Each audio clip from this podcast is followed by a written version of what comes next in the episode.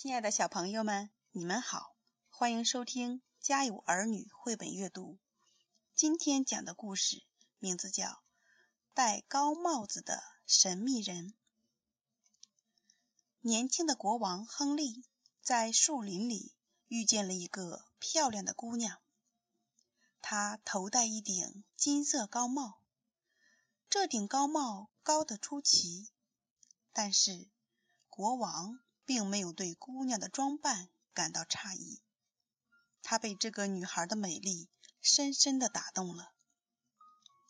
国王跳下马车，单膝跪地，说：“美丽的小姐，今天晚上在我的宫殿里有一场舞会，我要在这个舞会上挑选一位王后，我希望您能来参加。”年轻的姑娘。答应了国王的请求，但是他的帽子太高了，他没有办法坐进马车。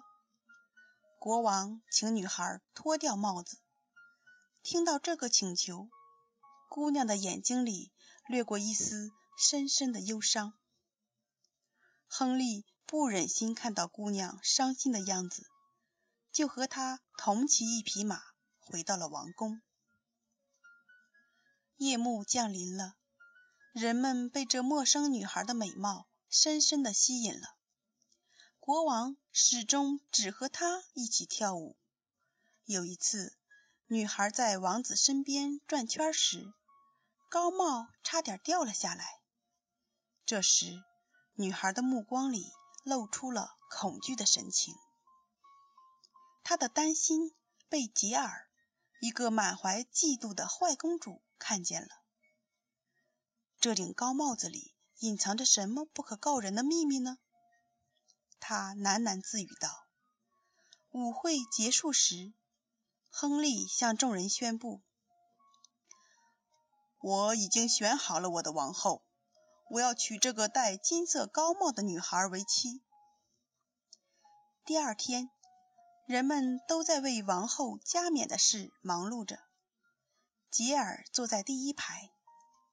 当国王走进王后时，吉尔突然跳起来，说：“陛下，让我帮王后脱下帽子吧，您还要去为她戴王冠呢。”说完，他迅速地摘下高帽，可是高帽下居然是一个长长的角。